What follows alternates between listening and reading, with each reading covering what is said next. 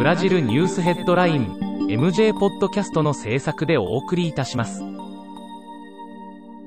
ブラジルニュースヘッドラインは、ブラジルの法事紙日経新聞の配信記事を音声で伝えるニュース番組です。ブラジルの社会、政治、経済に関する記事の見出しのみを抜粋してお伝えします。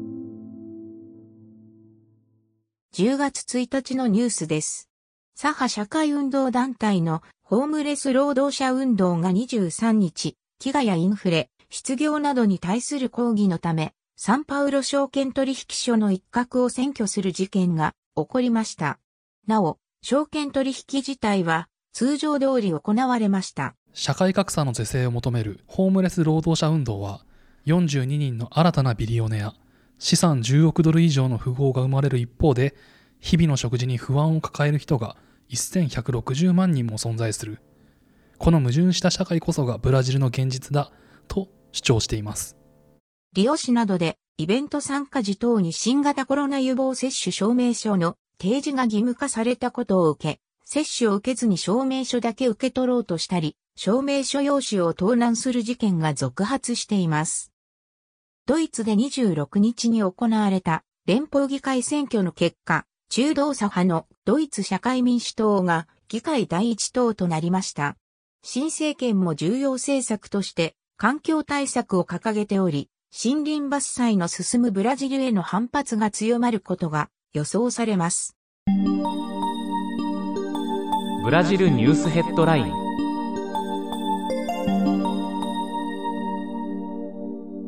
サンパウロ州内陸部で26日、土ぼこりによる赤黒く巨大な雲が街全体を覆い、日中にもかかわらず、あたかも夜かと思うほど暗くなるという珍しい現象が生じました。サンパウロ州内陸部での異常乾燥は2ヶ月以上前から深刻化しており、輪番性の給水制限や車や歩道を流水で洗ったら罰金などの節水対策も取られています。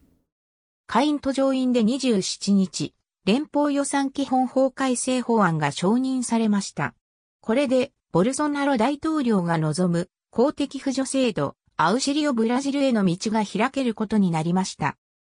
コロナ禍議会調査委員会で28日、弁護士のブルーナ・モラート氏が、不正知見や死亡記録改ざん疑惑が持たれている大手保険会社、プレベンチセニオルについて、告発団を代表して証言を行いました。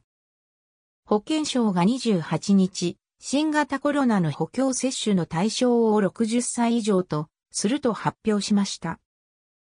ブラジル日清食品有限会社が8月、カップヌードルフェイジョアード味を発売しました。ブラジルの国民食フェイジョアードの特徴をフリーズドライの黒豆、煮込んだ豚肉の旨味が溶け込んだとろみのあるスープなどで再現しています。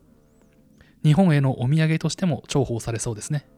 コロナ禍議会調査委員会は29日、企業家のルシアのハン氏を召喚しました。ハン氏の母、レジーナ氏は、プレベンチ、セニョルによる不正知見の被験者とみられ、死亡記録の改ざんが行われていました。ハン氏は、その一部始終を認識していたとみられます。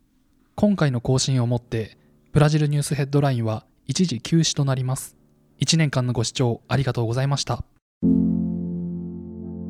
日経新聞サイトでは最新のブラジルニュースを平日毎日配信中。無料のメールマガジン、Twitter、Facebook、Instagram から更新情報をぜひお受け取りください。